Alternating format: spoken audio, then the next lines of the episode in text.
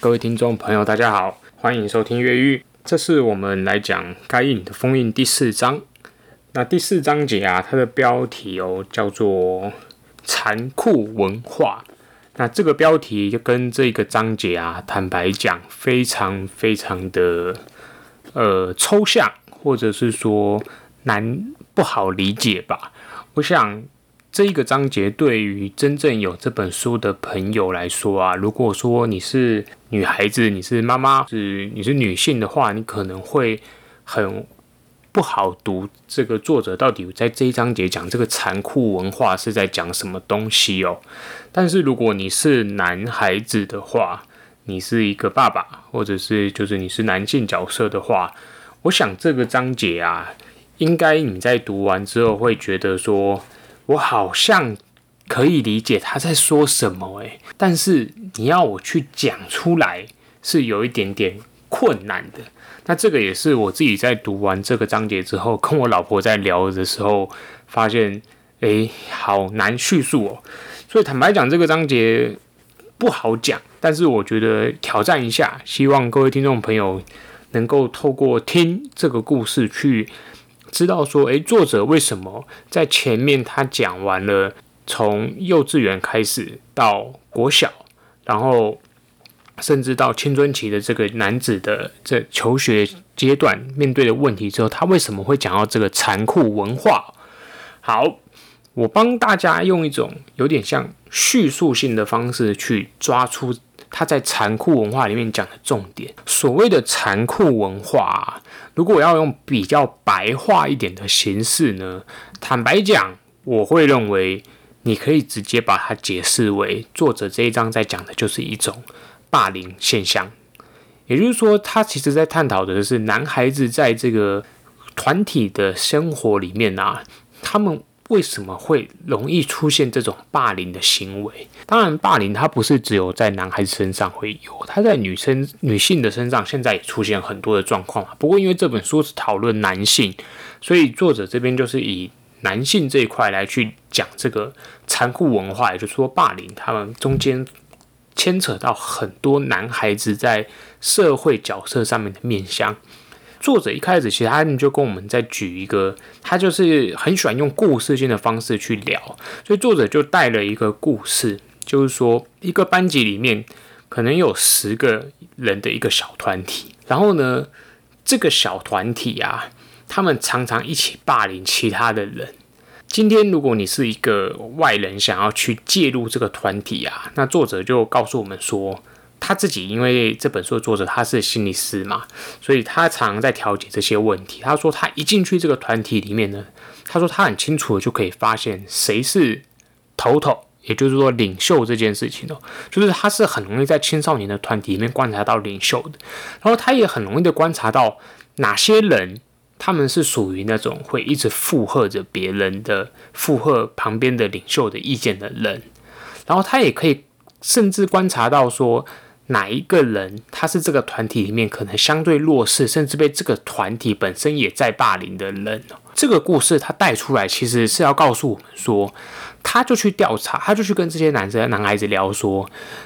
你们、你们知道，在一个班级这样子里面啊，人啊是在什么样的状态下会感觉到疼痛、痛苦吗？好，这时候这些小男孩啊，就有人讲啦，比如说我打球受伤的时候。那这时候，这个作者就告诉他说：“诶，我先提醒你们，我问的这个痛苦不是指肉体上的痛苦，而是心灵上的痛苦。”那这时候，其他的孩子他们就突然间就开始扭扭捏捏嘛。他说他很明显就感觉到男孩子们这些人开始不安不安哦。那为什么要不安呢？因为他们其实动摇了，他们就是开始发现这种。痛苦的情绪，他们不敢讲出来。那这时候有人就突然就讲了，就其中可能那个男孩子，他就讲说：“哦，这个我觉得痛苦的情绪就是某一次上课，我被我的朋友嘲笑了这样子的事情。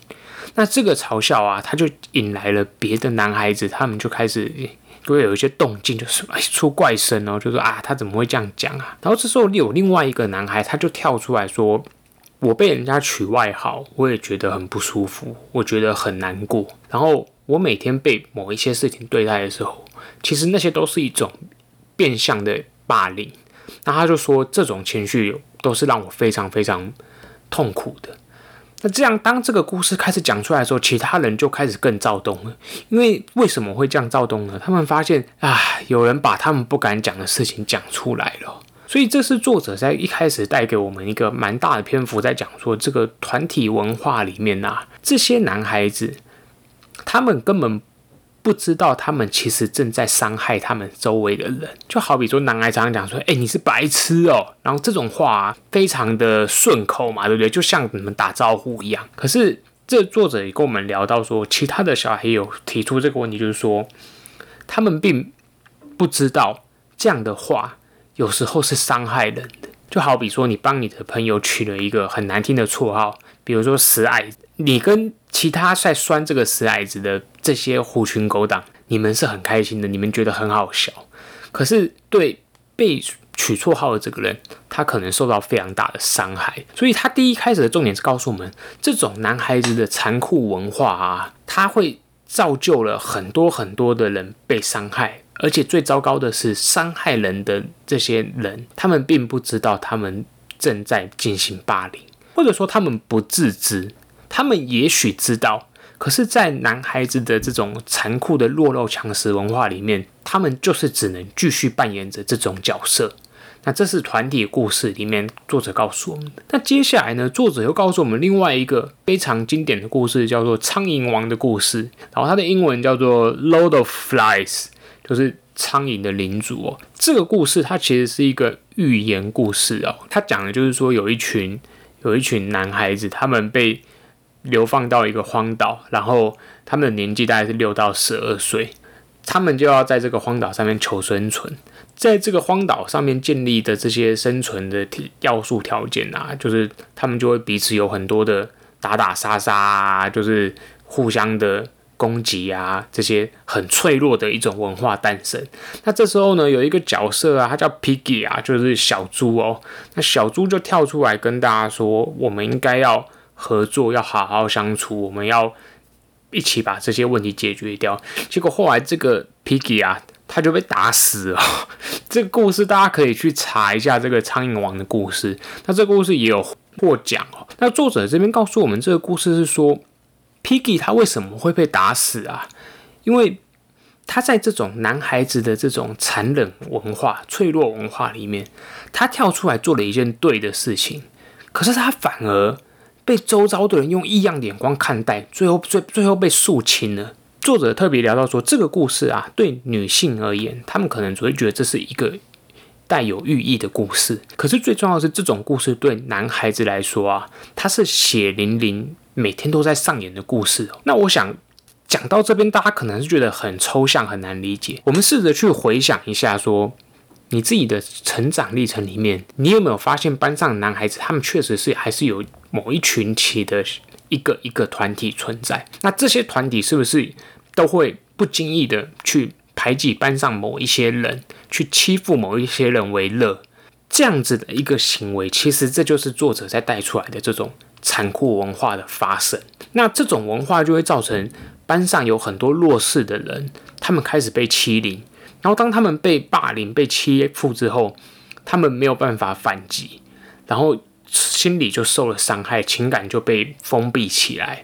如果你要讲说，哦，这是在刚才这样的假设下面，另外一种条件是，作者特别有提到说，在男孩子的成长历程里面，体型大小的差距。也是一个影响这种残酷文化很大的观念，因为男孩子大家都知道很容易打来打去，而且体型高的人、强壮的人他是比较有优势的。所以作者在这边也特别带出一点，就是说不只是文化面，包括说男孩子天生的体型弱小差距，他们都会造就就是高的人可能成为。孩子们仰慕、敬仰的对象，然后那些矮的人、弱小的人，他们可能从任何一个阶段都一直一直受到欺凌，那这个对他们都会造成很大的身心的影响。然后作者另外还带了一个观点是，包含运动场上的表现，运动好的男孩子通常在社交圈里面，他就会如鱼得水嘛，就是过得非常的自在，然后也很容易受到同才的仰慕。可是相对那些运动神经差的男孩子，他就很容易受到社会上面文化的一种批判，觉得说啊，你怎么那么弱鸡呀？有很多的外号就会丢在他们的身上，那种不怀好意的嘲笑啊，这些东西都会掉到小孩的身上。作者还谈到一个有关性象征的出现的一个问题，就是在男性可能小五、小六，我还记得我以前小时候哇，很会勃起哦，就小孩子的精力旺盛嘛，然后同学也会嘲笑你啊，那这种嘲笑对性象征性的这些。各种的言语的嘲笑，我记得小时候也让我觉得好像我早上起来会勃起是一件很尴尬的事情。但是如果当你长大之后，干你还会勃起，你就会觉得啊，你们这些真的是阳痿了。这个小时候的对性的这些嘲讽啊，他到了长大之后会有一个很大的呃翻转。可是这种翻转，我们回头看，对小孩子来说其实是很残酷的。而且这种性暗示类的这些嘲讽跟霸凌，他们往往不容易被学校发现。作者后来又提到一个很有趣的是友情跟背叛，比如说大家去回忆你的学生时光，你是不是有很多的你跟这个朋友好，就不要跟那个朋友好？我在很小的孩子身上就看到这样子的故事，然后这种男孩这种故事在男孩子里面会特别多，比如说我跟 A 很好，然后 B B 也跟 A 很好，可是。另外一个团体是 C，他们跟 A 不好。当我想要加入 C 这个团体的时候，我是不是就要放弃 A？这个在小孩子里面也常常不断的发生。那这种其实也是一种残酷文化，所以作者特别也有带了一段叫做“友情与背叛”的一个一小个文章的脉络去谈这一块。那这一章节其实真的非常非常的复杂哦，但是它整体在谈的，其实我认为核心观念就是霸凌文化。这种霸凌文化在男孩子里面非常非常的。普遍，